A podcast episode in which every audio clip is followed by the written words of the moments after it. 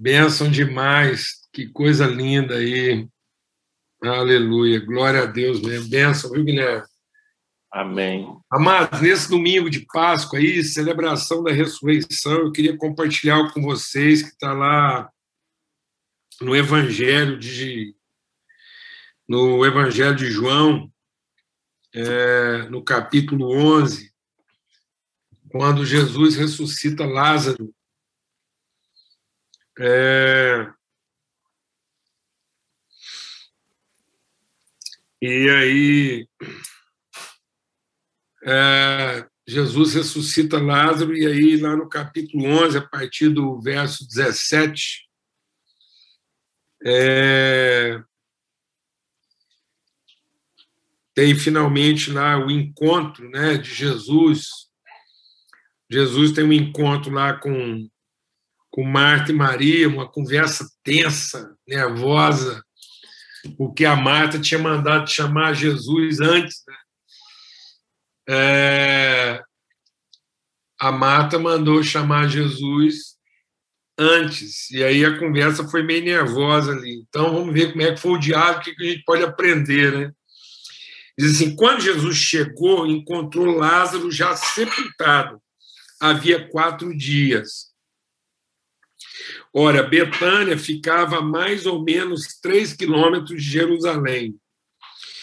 Muitos dos judeus vieram visitar Marta e Maria, a fim de consolá-los por causa do irmão. Marta, quando soube que Jesus estava chegando, foi encontrar-se com ele. Maria, porém, ficou sentada em casa. Então Marta disse a Jesus: Se o Senhor estivesse aqui, o meu irmão não teria morrido. Mas também sei que, mesmo agora, tudo que o Senhor pedir a Deus, ele concederá. E Jesus disse a ela: O seu irmão há de ressuscitar. Ao que Marta respondeu: Eu sei que ele há de ressuscitar na ressurreição no último dia. E então Jesus declarou: Eu sou a ressurreição e a vida. Quem crê em mim, ainda que morra, viverá. E todo o que vive e crê em mim não morrerá eternamente. Você crê nisso? Marta respondeu: Sim, Senhor. Eu creio que o Senhor é o Cristo, Filho de Deus, que devia vir ao mundo. Depois disso, Marta foi chamar Maria, sua irmã, e disse em particular: O mestre chegou e está chamando você. Quando Maria ouviu isso, levantou-se depressa e foi ter com ele pois Jesus ainda não tinha entrado na aldeia, mas permanecia onde Marta o havia encontrado. Os judeus que estavam com Maria em casa e a consolava, vendo-a levantar-se, saíram, seguiram-na, pensando que ela ia ao túmulo para chorar. Quando Maria chegou ao lugar onde Jesus estava, ao vê-lo, lançou-se aos seus pés, dizendo: Se o Senhor estivesse aqui, o meu irmão não teria morrido. Quando Jesus viu que ela chorava e que os judeus que acompanhavam também choravam, agitou-se no espírito e comoveu-se e perguntou: Onde vocês o colocaram? Eles responderam: Venha ver. Jesus chorou. Então os judeus disseram: Vejam quanto ele o amava. Mas alguns disseram: Será que ele que abriu os olhos ao cego não podia fazer com que Lázaro não morresse? Amados, é, eu, se eu tiver que dar um. Eu, é, a gente sempre dá um, um tema, né? a gente compartilha sobre um tema, e isso é o que. Aquilo que a gente compartilha aqui depois é compartilhado aí nas mídias sociais aí, muita gente depois é até um grande privilégio, né? Deus tem nos dado essa oportunidade de um grupo tão um encontro de irmãos assim né, com, com, tanto empenho, tanto compromisso, a gente poder compartilhar do reino e depois abençoar tanta gente. E o que eu quero compartilhar com vocês hoje, no dia da ressurreição, a gente está celebrando a ressurreição de Cristo, Páscoa de Jesus, dia da ressurreição. E a questão é a seguinte: não há vida depois da morte. Tem não depois da morte é morte. Depois da morte é a segunda morte. Depois da morte, só mais morte. Então, se alguém tem alguma expectativa de vida depois da morte, está lascado. Vai ficar desapontado. Porque quem está esperando encontrar vida depois da morte, não tem. O que Jesus estava ensinando para aquele povo, para nós, para aquela família, e usando aquela família para nos ensinar, é que só há vida antes da morte. Se não tiver vida antes da morte, não tem vida durante a morte, não tem vida depois da morte. Ninguém vai conhecer o que a vida é depois da morte. A pessoa tem que conhecer a vida antes da morte, para que ela seja sustentada em vida durante a morte, para que ela possa ressuscitar vivo depois da morte. Então não há, amém? Não há vida. A vida não é futura, a vida é eterna. Deus não prometeu vida futura. Aquele que está em Cristo encontra a vida eterna. Eu não acredito em vida futura. Deus nunca prometeu vida futura. Todos os que creem, todos que recebem a Cristo, recebem com ele a vida eterna. Entram na dimensão da vida na eternidade. E o problema é que tem muita gente crendo em Jesus para viver depois da morte. E Jesus não quer garantir para você, você viver aqui do jeito que você quiser. Aí aqui agora eu vivo a minha vida para depois da morte eu viver com Cristo. Então, vou dizer uma coisa: se você anda vivendo de qualquer jeito, que pensando que porque você recebeu Jesus, você vai encontrar a vida eterna depois da morte, não tem. Quem viveu dessa forma, quando ele acordar, ele vai acordar morto para continuar morto para sempre. E aí a segunda morte é choro, ranger de gênio, de dente, é um lago de fogo. E aí é o seguinte: o que existe depois da morte é que as pessoas vão existir para sempre. Vai existir morto. Então ele vai continuar existindo do jeito que ele sempre existia morto. Então, quem não encontrou a vida antes da morte, vai encontrar depois. E quem estava morto antes de morrer, já existia morto, morreu morto e vai continuar existindo morto, sem chance agora de encontrar a vida. Então, a chance da gente descobrir a vida eterna é agora, crendo e conhecendo o autor e consumador da nossa fé e da nossa vida. Por isso, deixa o Espírito de Deus ministrar algo essencial para a nossa vida no dia de hoje que a gente celebra a ressurreição. Jesus não tem nenhum compromisso com a nossa não morte. Esse era o problema daquelas mulheres. Elas falam assim: se o senhor tivesse aqui, meu irmão não teria morrido. E às vezes a gente acha que Jesus tem compromisso com a nossa não morte. E Jesus não tem compromisso com a minha não morte. Jesus tem compromisso com a minha vida. Por isso que ele diz assim: quem vive e crê, quem crê em mim, ainda que morra, viverá.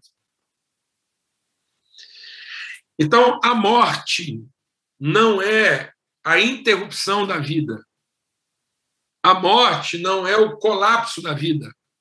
A morte está dentro de tudo aquilo que a vida é a morte é um dos tantos outros momentos da nossa vida com Cristo. Então, Cristo está revelado na minha morte e na minha não morte, de modo que Jesus não tem compromisso com a minha não morte. Jesus não está aqui para que eu não morra. Jesus está nos salvando e mandando o seu Espírito para que eu viva.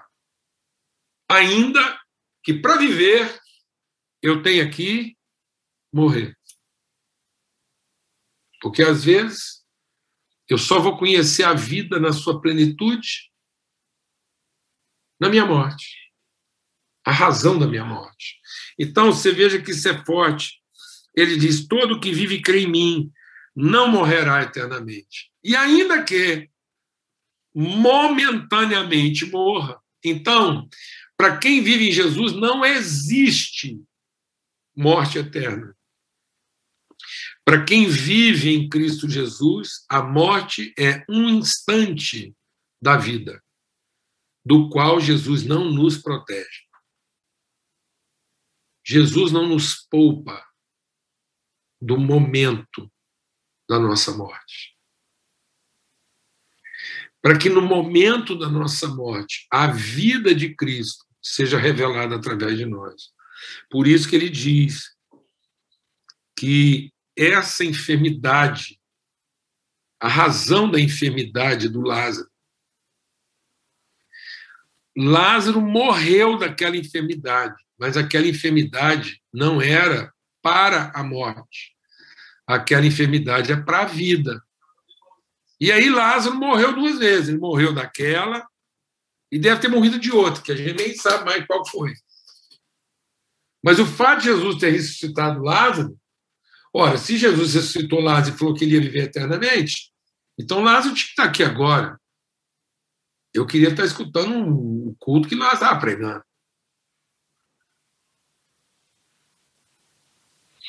Todos os ressurretos com Jesus morreram.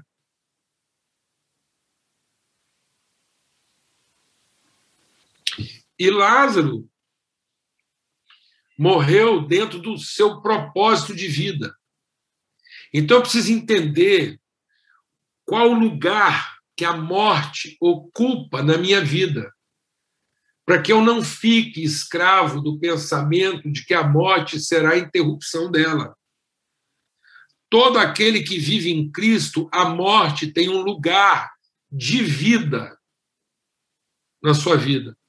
Então, nenhuma, deixa Deus ministrar o nosso coração, nenhuma enfermidade, nenhum nada, nada na vida de um cristão é para a morte. Nem mesmo a morte de um cristão é para a morte. Porque a enfermidade e a morte de um cristão é para a vida para que a vida que está nele seja revelada. Por isso que Deus não tem compromisso com a nossa não morte. Deus tem compromisso. Sabe com o que Deus tem compromisso? Não é com a sua não morte, nem com a minha não morte. Deus tem compromisso com a minha morte. Deus está dizendo, Paulo Júnior, pode ficar em paz que você vai morrer para revelar. Ainda que você esteja morto, você viverá. E quem vive em crer em mim, a morte não tem na vida dele efeito eterno. O que tem efeito eterno na vida dele é a vida. A morte é um instante da sua vida em que ele glorifica a Deus, mesmo através da sua morte. E por isso, Jesus diz: Olha, Marta, eu estando aqui ou não estando aqui, o Lázaro morreria, porque não é o caso. E às vezes a gente acha que morreu porque Jesus não estava. Ah, o cara morreu porque não, Jesus não estava lá, não fez, e não é nada disso. E aí, é... olha aqui, ó. olha o que, que é o povo. Gente, é brincadeira o que, que a gente está sofrendo como povo. Será que Jesus, que abriu os olhos ao cego, não podia fazer com que Lázaro não morresse? Não. Amém? Porque o milagre não é para que você não morra. O milagre é para que a gente morra. Pelo motivo certo. O milagre não nos poupa da morte. O milagre significa a vida. Em nome de Cristo Jesus, o Senhor. Então eu queria, em nome de Jesus, repartir isso com os irmãos no dia da ressurreição de Jesus. Que a ressurreição de Jesus não é um compromisso de não morte. Não é verdade que quem tem Jesus no coração vai entrar numa situação e o único livramento dele é não morrer. Não, amados. Sabe qual é a certeza de livramento que nós temos em Cristo Jesus? É que morrendo ou não morrendo, a vida eterna é revelada através de nós. Um cristão entra dentro do hospital, recebe um livramento, glorifica a Deus. Outro cristão, do lado, entra no hospital e morre. Essa morte não é para morte, é para a glória de Deus. É para que a vida eterna seja revelada. É para que a vida, nossa esperança, é para que as pessoas saibam que todo aquele que vive e crê não morrerá eternamente. E quem crê, ainda que esteja morto, viverá. E que nenhuma circunstância na nossa vida é para a morte, mas a morte é certeza de uma circunstância. A morte na nossa vida é uma circunstância. É um momento. Mas nenhuma circunstância na nossa vida é para a morte, porque nós temos a vida eterna. Amém. Então, que esse dom da vida, essa certeza, essa fé, essa convicção seja renovada no nosso coração hoje. Que nós não seja, em nome de Jesus, amados, não cometa o equívoco de estarmos celebrando hoje, no dia da ressurreição, vida depois da morte. Hoje não é dia para a gente ficar celebrando nossa expectativa de vida depois da morte. Hoje é dia da gente celebrar nossa certeza de vida eterna.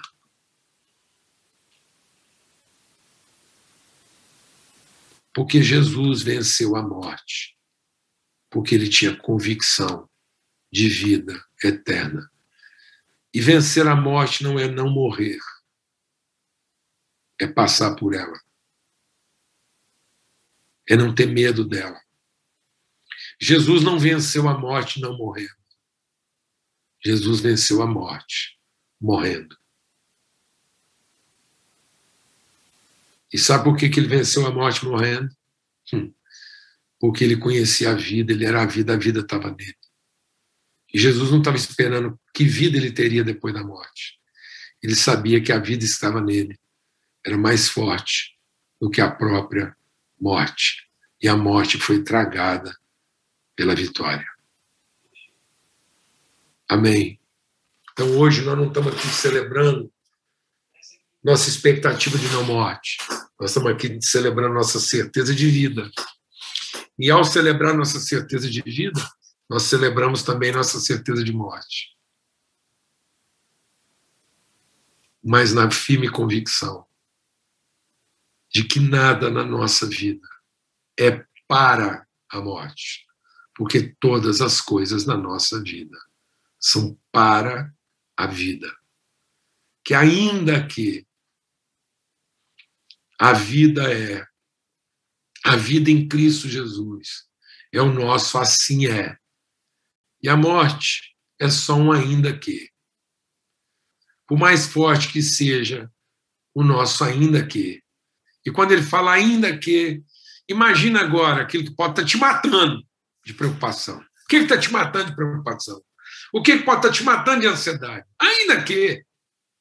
Ainda que aquilo que está te matando seja a própria morte. A morte foi vencida pela vida.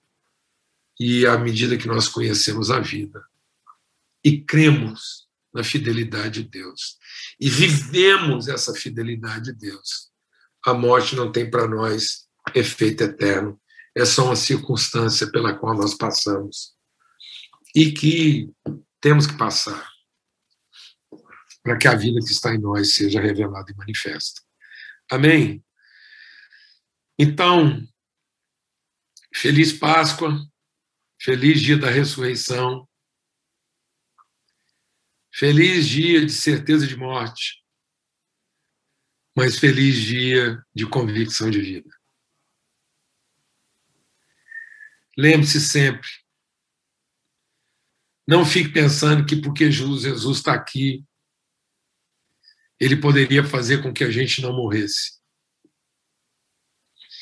Não. Jesus está aqui, o Espírito dele está em nós. Isso nos dá a certeza que nós podemos morrer. Podemos morrer. Porque conhecemos a vida, a vida eterna. E sabemos que essa morte já foi vencida, já foi tragada pela vitória. Amém. Quando eu entrei lá para aquela sala de hospital, quando eu, eu, eu recebi a notícia que alguém ia enfiar um, um arame lá dentro do meu coração e colocar quatro molas lá dentro. É muito engraçado isso. Eu quero te falar que isso é um trem muito engraçado. é muito engraçado você pensar assim que lá dentro da bomba, que funciona 24 horas por dia, bombeando sangue para todos os lados do seu corpo, tem umas molinhas lá. É muito interessante. E que isso foi colocado de forma artificial. Eu vi o filme. É muito legal você ver o filme. Você foi filmado pelo lado de dentro do seu coração. O cara me mostrou o filme eu conheço o interior do meu coração. Ai, é muito interessante isso. Mas sabe o que foi legal? Foi legal saber que naquele momento eu podia ter plena certeza de que Jesus, mais do que me fazer não morrer foi a certeza de enfrentar aquelas circunstâncias sabendo que eu podia morrer. Sabe o que é melhor do que não morrer? Melhor do que não morrer é saber que você pode morrer e a sua morte não será para a morte, será para a vida. Glória a Deus, amados. Então, se você anda preocupado de não morrer, fique em paz. Você pode morrer. Amém? Sabendo que, ainda que sua morte é para a vida, é para que a vida de Cristo seja manifestada através de todos nós. Glória a Deus. Porque só há vida antes da morte e não depois dela. Amém? Amém. Um abração. Se você ganhou ovo de chocolate, ora, benze, benze lá seu ovo de chocolate. E se você acha que o ovo de chocolate está endemoniado, eu particularmente acho que não, porque lá dentro dele só tem mais chocolate. Não sei que seja muito ruim, muito vagabundo mesmo, mas se você recebeu ovo de chocolate, uma barrinha, sem culpa, agradece a Deus e faz o seguinte: para não ser pecado o chocolate que você vai comer, reparte. Chama muita gente, reparte com o maior número de pessoas possível. Tá bom? Feliz Páscoa. Coelho da Páscoa também não tem problema nenhum, principalmente assado. Você pega um coelho, assa ele na Páscoa. Entendeu? Você sabe que, eu vou contar rápido aqui, porque está quase terminando. Você sabe que a minha relação com a Lana foi seriamente abalada mais de uma vez por causa de coelho, né? Primeira vez foi quando eu tentei sair com ela assim para pedir ela para namorar e não deu certo. Deu tão errado que ela nunca mais pensou comigo, nem eu com ela. Ela até casou. Aí eu tive que esperar ela ficar viúva e tal para depois a gente casar. Mas a primeira vez que eu saí com a Lana, primeira e última, né? Ela tinha uns coelhos e ela ficou preocupada que esses coelhos que tinha que voltar. Não, o trem, a conversa foi tão atrapalhada que. Oh, Jesus, aqueles coelhos toda hora entrando na nossa conversa, não deu liga, nada, zero. Nunca mais encontramos. Bom, aí, quando eu comecei a namorar com a Lana, eu tinha, tinha, uma, eu tinha um, sabe aquelas coisas idealizadas? Eu lia muita história, muito gibi, via muito filme. Eu sempre tive vontade de fazer um coelho no rolete. Eu via que esse cara pegava aqueles coelhos, enfiava no rolete, ficava rodando. Eu falei assim, um dia eu quero fazer um, um coelho para minha família. Aí a gente tinha uma fazenda, eu arrumei um coelhão grande assim, pus ele no rolete, aí chamei minha mãe, meu pai, a Alana, eu estava me achando, eu achei que eu ia arrasar. A hora que eu descesse, não deixei ninguém descer lá onde é estava a churrasqueira, porque tem ficou rodando. Rapaz, a hora que eu chamo a Lana, ainda mais a Lana, que já tinha aqui essa coisa com o coelho lá, que eu chamei todo mundo lá embaixo para ver aquele coelho no rolete. E o bichinho estava lá atravessado aquele pau assando, e assim, ó, os dentinhos tudo assim, a cara puxada. Eles têm cadáver, aquela coisa mais horrível. Meu Deus céu, minha mãe começou a chorar. A Lana, raiva de mim, não queria nem conversar comigo. Os meninos, não. É aí que eu descobri, vou te dar uma dica. Você sabia por que, que eles colocam a maçã na boca do porco, da leitoa, quando vai para o forno? É por causa disso. Porque quando assa, a musculatura retesa, aí dá o que eles chamam de sorriso mórbido, que é o que aconteceu com aquelas pessoas no campo de concentração, eles iam passando fome, fome, fome. Você já viu aquelas fotos do judeu no campo de concentração? Alguns parecem que estão rindo. Não é riso aquilo, aquilo é uma contratura muscular que é chamado de sorriso mórbido. Então, para leitor assado, coelho assado, não dá sorriso mórbido, você põe uma maçã na boca, uma fruta, aí ele não dá aquilo. Não, ou então você corta a cabeça e pode ser gato, pode ser coelho, também ninguém vai nem ficar sabendo. Tá bom? Aí gato passa por lebre, que é da onde veio o ditado. Tá bom? Então vai a dica aí. Coelho na Páscoa também vale, principalmente se for assado, não tem problema nenhum. Só lembra de pôr uma frutinha para não causar trauma nos meninos aí. Tá ok? Amados, uma alegria, a paz do Senhor Jesus seja sobre todos, que seja um dia de celebração da vida, hoje e sempre. Que o amor de Deus, o Pai, a graça do seu Filho, a comunhão do Espírito Santo seja sobre todos. Forte abraço, feliz Páscoa.